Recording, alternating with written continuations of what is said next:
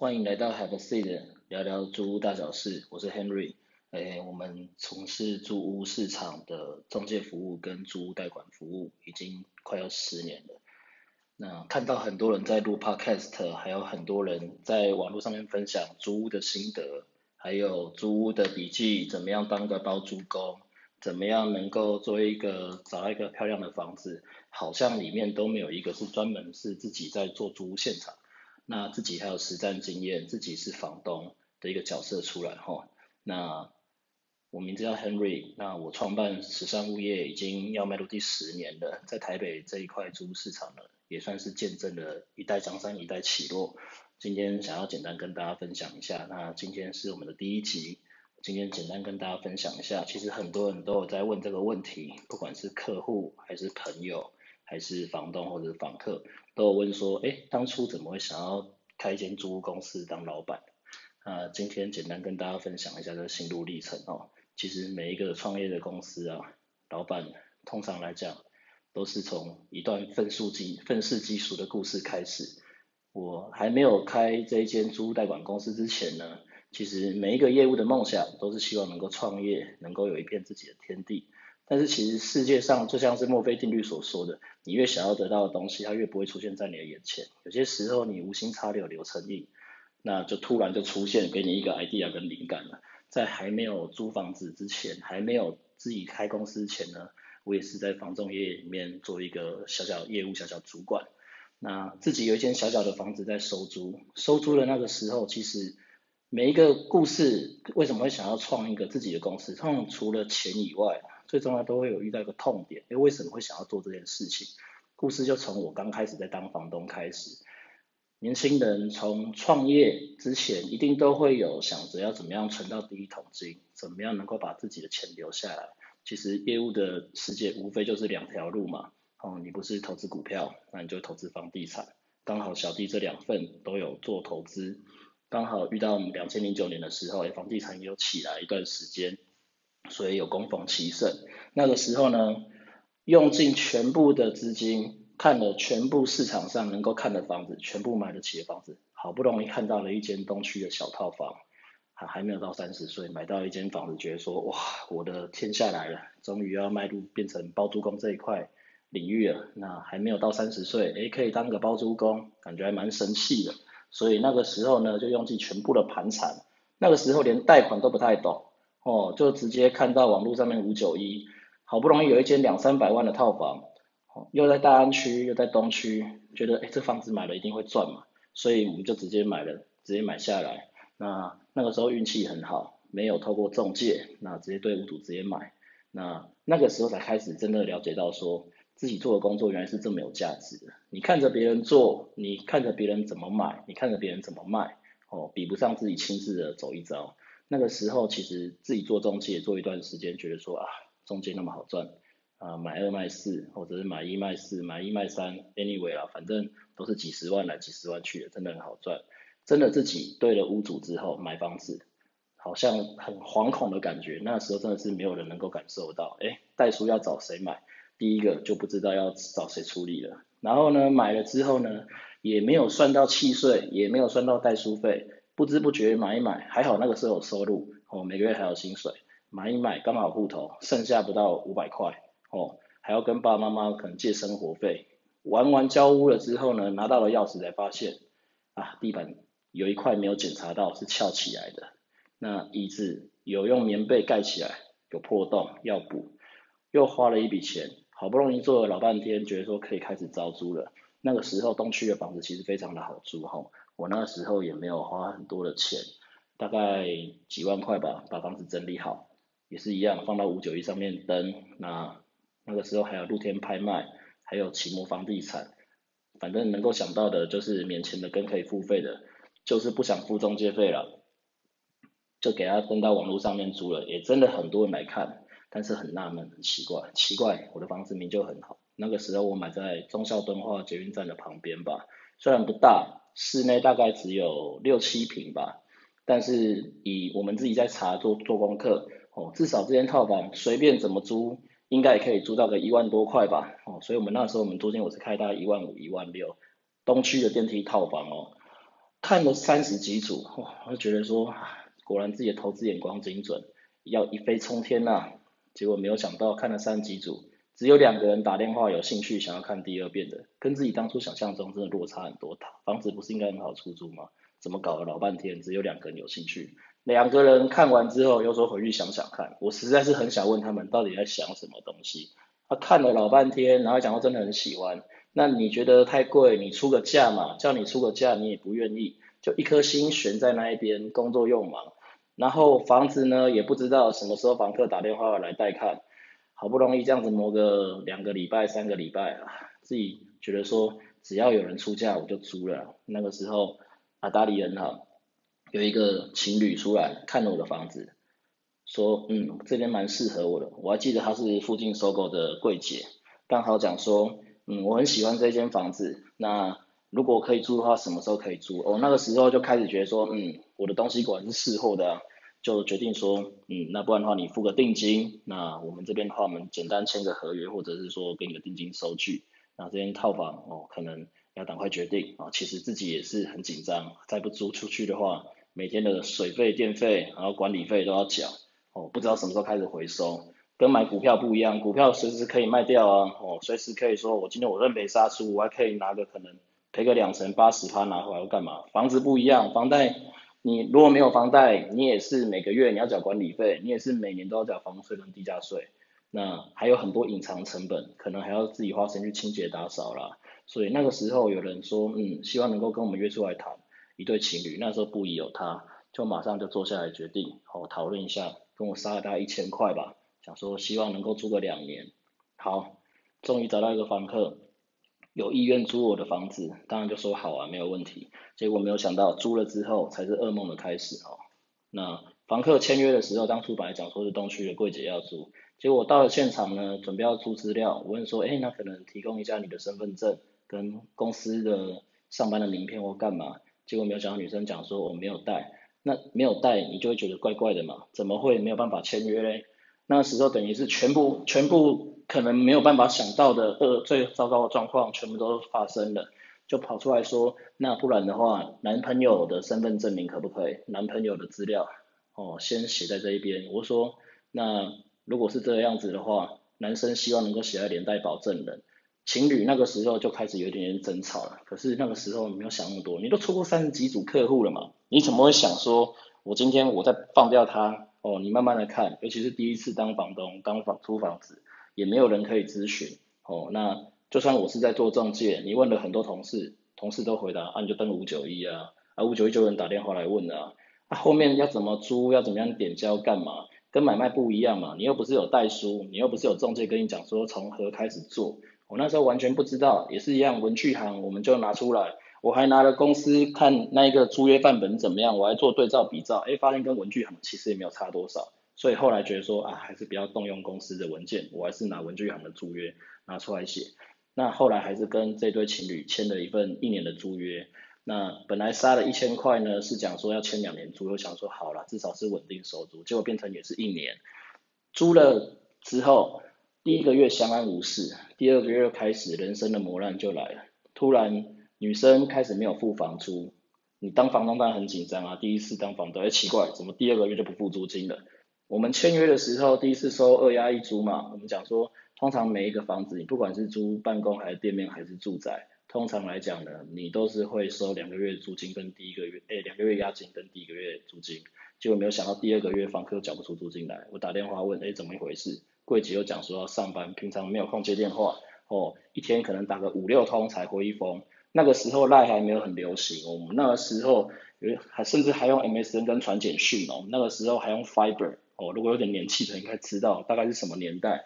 还不房客还可以跟你讲说他不太会用赖哦，甚至他可以讲说他没有赖，我们就刚刚磨了两个礼拜、三个礼拜都没有出来之后呢，他就讲说他想要解约了，我说不会吧，你才租两个月，怎么解约？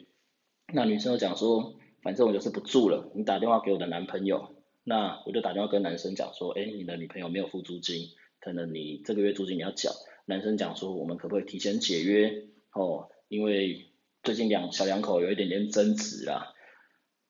当然，没有想过这种事情会发生在我身上，自己是做不动产的，那觉得租赁也很简单，坦白讲也不是什么很大的案件，一万多块，一万五、一万六的套房，哎，第一次就遇到了欠租，大楼还有管理员哦，大楼管理员每一个礼拜去跟他盯梢，去跟他问，就是抓不到房客，也是跟他就是讲说麻烦请他跟我联络哦，自己也到现场哦，感觉比上班还要辛苦啊。早上上班前去看一下，等个二十分钟，房客在不在？到门口打电话，电话没有响，有时候有响，反正就是不开门就对了。哦，然后到了一楼呢，可能中午时间又过去问一下管理员，今天有没有进出，是几点进出？哦，这个时候突然觉得说自己当一个人当房东其实很孤单，那个时候也没有老婆，也没有女朋友，你根本就不知道怎么去处理这种事情。男生呢，花了一个礼拜才回复传个简讯跟我讲说，他们两个这段时间感情不稳定，那已经分手了。哦，所以看是不是能够直接解约。我说你们来跟我租第二个月，那没关系，我们就按照规矩走。哦，我们这边的话，我们就直接扣押金，你把钥匙还给我。男生讲说，为什么要扣押金？我们有提前讲。我说，那你这样子已经本来讲要跟我租两年，现在要变成一年，现在已经影响到我租房子的权益，我还要临时找下一个房客，难道都不需要就是补偿房东这一边吗？房客又说，那不然这样子啦，林先生。我就搬进去住好了，你不要解约扣我押金，就开始我噩梦的开始哈。从第二个月开始，男生一直到解约的前一个月，从来没有正常缴过押金。那我也曾经问过法律辅助这些基金会，我也问过法服，哦，我也问过我们公司，像这样子要怎么处理？哦，各种邪魔歪道的方式都出来了。那时候租屋的。市场还没有那么的透明哦，讲说灌胶啦，还是讲说给他断水断电啦，还是干嘛？但是毕竟是大楼嘛，你去跟房客搞得太僵，坦白讲，大楼传的也不好听。你董事会希望说能够找一个最好的方式把它做一个解决。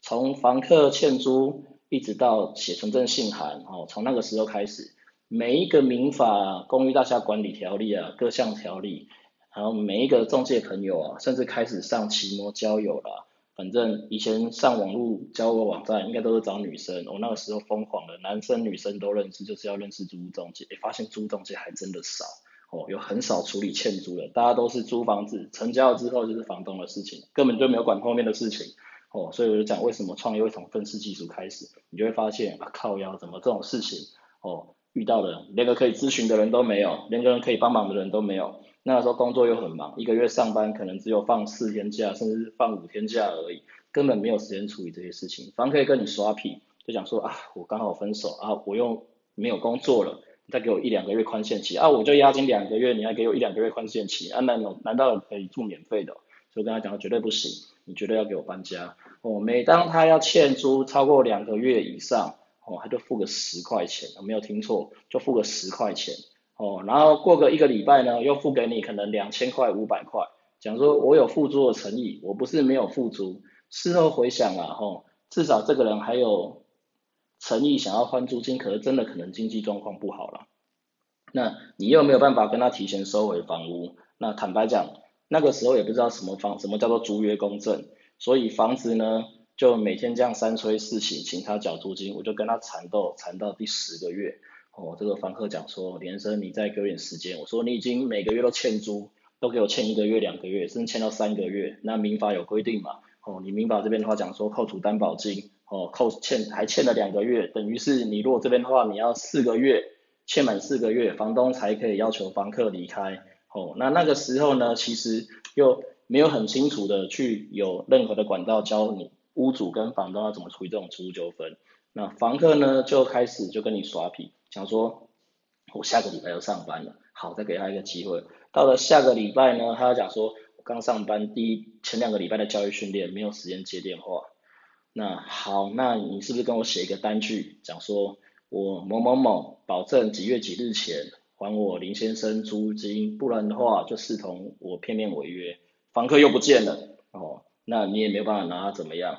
我就真的那个时候三番两次，哦，从早到晚按照三班哨。比当兵还要累啊！哦，上班的时间哦，偷偷摸到大楼去问管理员，哦，去贴纸条，哦，去塞字条，手机打爆，简讯传到爆，就是不接电话。哦，他有钱了，反正人就这样子嘛，一文钱逼死英雄好汉。他只要有钱，他会跟你联络；没有钱，他就没钱了。你跟他讲再多有什么意义嘞？到最后，他就打电话跟我讲说，林生，我这边的话薪水要第二个月才可以，那我知道我欠你租金那么久，很不好意思，那你再给我两个礼拜时间，我下个月薪水就付出来。我跟我的老板讲，可是他没办法让我预支薪水。你大家都上班族，你听了之后，你就会觉得说。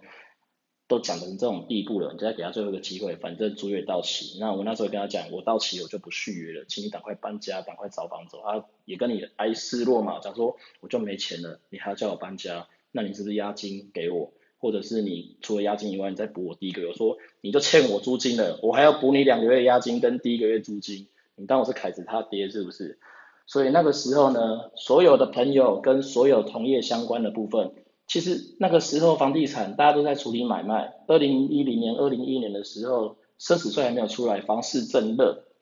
大家可能有一些人没有办法想象，那个时候没有人在租房子，大家几乎都是哦买了这间房子，马上就要卖掉，一日三市啊，我们根本就不会想到有租的问题。有可能我买了比较大间的房子，我卖掉，赶快买一个比较远的房子，哦，我再买买一间出来租。大家通常来讲不会有太多租屋的问题。哦，那这也不是在网络上非常透明化的东西，大家几乎讲到租房就是想到五九一嘛，不然就是上 PTT 去登租屋版嘛。那你也苦求无门，哦，问很多人，大家写什么专政信函没有用，该写都写了。那爸妈还讲说，他小孩事情自己处理，不干我们的事。哦，那你今天你也到他身份证上面地址，我还去按门铃的，完全没有用。还要讲说啊，他是成年人了，我们爸妈不对他负责。到了最后呢，有一天上班的时候，他就打电话。我就说，哎，已经五号了，你不是说你上班一个月薪水你要赶快拨我租金，你还没有补进来。他说林大哥，因为我最近在忙业务，我们是业务性质的工作，比较没有办法服务，不好意思啊。那不然这个样子，因为我们刚开始嘛做业绩，那其实一直都没有跟你讲，我现在我是在永差房屋上班啦，还是你的房子，如果租金对你来讲压力那么大的话，是不是你把你的房子交给我来卖？哦，卖掉的话。我从服务费或者是我赚到奖金，我再把欠的租金还给你。那时候听到就三字经啊，林老师嘞，靠！我今天被你欠租了十个月、十一个月，你今天你还好意思叫我把我房子给你卖，连租金都缴不出来了，我怎么可能把房子交给你卖啊？所以那个时候也是一样，下定决心就写存真信函，就跟他耗了。所以一直到欠租为止呢，他总共欠了我三个月的租金，哦，不含押金。那时候也跟他写纸条，直接跟他讲，哦，我认识你们的。总公司的人，那我也知道你在那里上班，那希望今天大家也这样子，也这样子往来快一年了，你就试点好歹，时间到就赶快给我走，哦，我就认赔了。房子收回来之后，又是另外一个灾难的开始，哦，打开钥匙之后会发现，哦，因为走的也很心不甘情不愿嘛，那房客当然没有钱，那又失恋，其实过了很多年回想一下，真的蛮辛苦的啦。那进了房子之后，不过就有七平的套房。进去这样眼就根本头就晕了，哦，我的套房是做用壁纸还有木地板的。那我那个时候在租房子，其实有当房东的习惯应该都知道，最重要的事情是什么？第一个就是不要找抽烟习惯，然后还有吸毒习惯。那吸毒怎么怎么去辨别？好，之后有机会再跟大家分享。然后不要找养宠物的。那我们那时候刚刚有跟大家讲，我们买套房的时候，我花了一笔钱整理嘛，我的地板是全部换新的。哦，而且是超耐磨地板，然后我的墙壁是全部贴从全新的壁纸的。哦，进去第一次看到有人在壁纸上面烫烟疤的痕迹啊，自己不抽烟，看到房客在自己的套房里面哦弄了好几个好几个烟疤，然后呢木地板都刮烂了。哦，我猜应该也是有宠物过来寄住，或者是有偷偷养过宠物啦。那这个反正事后也不重要了。床呢也是一样，弄乱七八糟，根本没办法想象人类怎么在这种环境居住下去。哦，一团一团的，那不知道什么莫名的莫名的东西块状物，然后床底下，我那时候我是用沙发床，因为节省空间嘛。沙发床下面还有干掉的保险套，里面有装液体的，看到真的是恶心到想吐啊！就觉得说，怎么有人可以在这种地方住超过一年呐？然后卫浴也是全部都发霉。那自己的那个叫什么防水帘也是全都发霉乌黑的，所以这个房客请走，我又花了四五万块整理了这间房子。那个时候就找海外房地产还有一些同业聊，就讲说这个悲惨的遭遇。朋友就问我说，你怎么没有找 property management？我就说这是什么东西，我就开始去了解。结果没有想到说，哦，真的国外在做物业管理这一块已经这么的纯熟了，从开始房收租前的房子的彩装，还有装潢、广告优化，还有房客代询跟签约，还有点交入住，做的非常的细。那个时候觉得说，或许这是创业的一条路哦，可是。在研究自己市面上看了几个，开始知道关键字了嘛，就会开始查了。那个时候哪有人知道什么租屋贷款跟什么包租？大家都知道二房东，但是大家不知道是怎么做的哦。所以今天呢，在开始了解这些东西，我也找了很多家公司哦。那个时候什么永差啦、差百啦，然后什么差宇啦，都问过了，觉得没有一个服务的品质跟业务的回答是我满意的，甚至还有一个业务。我记得差宇的业务还直接跟我讲说，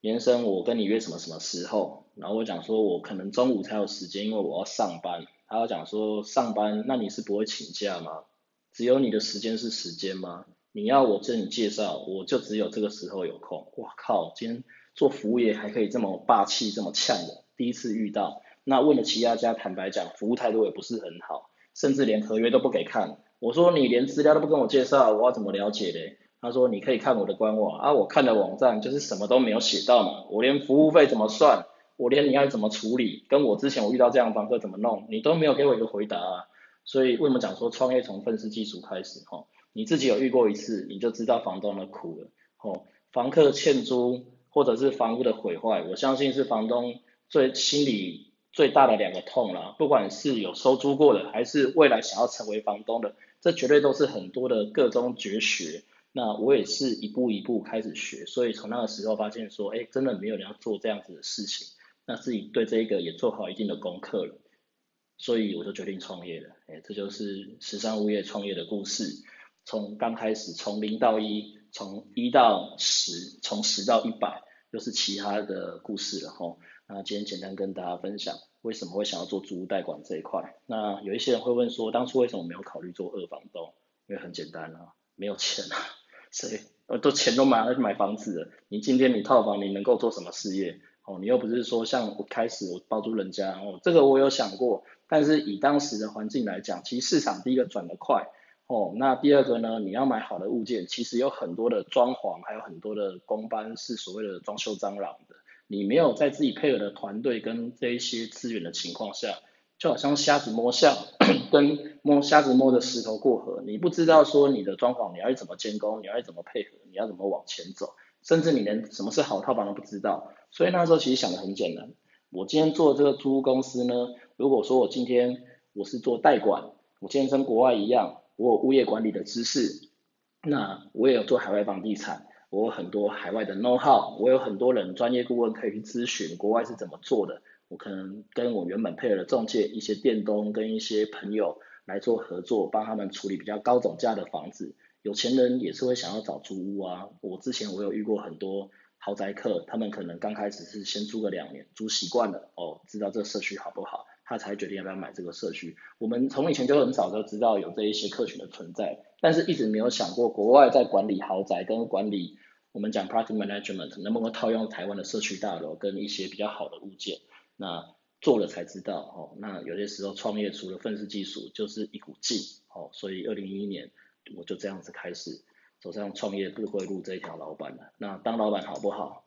有苦有乐啦，每一个行业都一样。你以为呢？你跳离了一个坑，其实你只是跳到另外一个坑，但是甘之如饴啦。哦，创业每天就是在痛跟爽之间来回徘徊哦。你可以学到一般员工没办法得到的成就跟知识。还有视野，但是你有办法，你也没有办法得到员工的稳定跟自由，没有办法向员工讲说下班就下班，没有办法向员工讲说我不接电话就不接电话，你也没有办法向员工哦，我今天我五号要拿薪水就五号拿薪水，一切都要靠自己想办法，所以一路走来十年，其实蛮多东西可以跟大家分享的。那这段时间哈，不管是业务还是自己大大小小遇到了，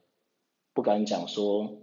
好几万组啦，但是几千组、上万组绝对是有的。哦，各种欠租的房客，各种毁约的房客，各种欠租的房东，各种毁约的房东，啊，各种佛心房东，各种好房客。那我们除了做套房以外，后来慢慢做到了住宅、豪宅，也做到了店面，也做到了办公。甚至做到了商场服务，其实很多东西点滴心头。每一天在成交一个客户的时候啊，都会想到自己创业的第一天是为什么出来的。哦，这就是我的故事啊。希望大家如果喜欢的话，哦也可以留言跟我讲一下有什么主题有关于房地产的是比较想要了解的。那我们不只是做住宅跟一般的套房租赁哦，我们办公跟豪宅，还有一般的海外房地产，其实都有涉略。那就聊聊天嘛，大家也可以了解一下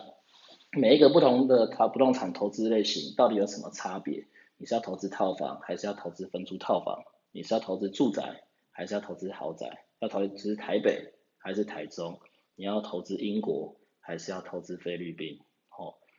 这什么都可以聊，什么都不奇怪。房地产的世界就是这么的精彩。那我们下一集见，谢谢。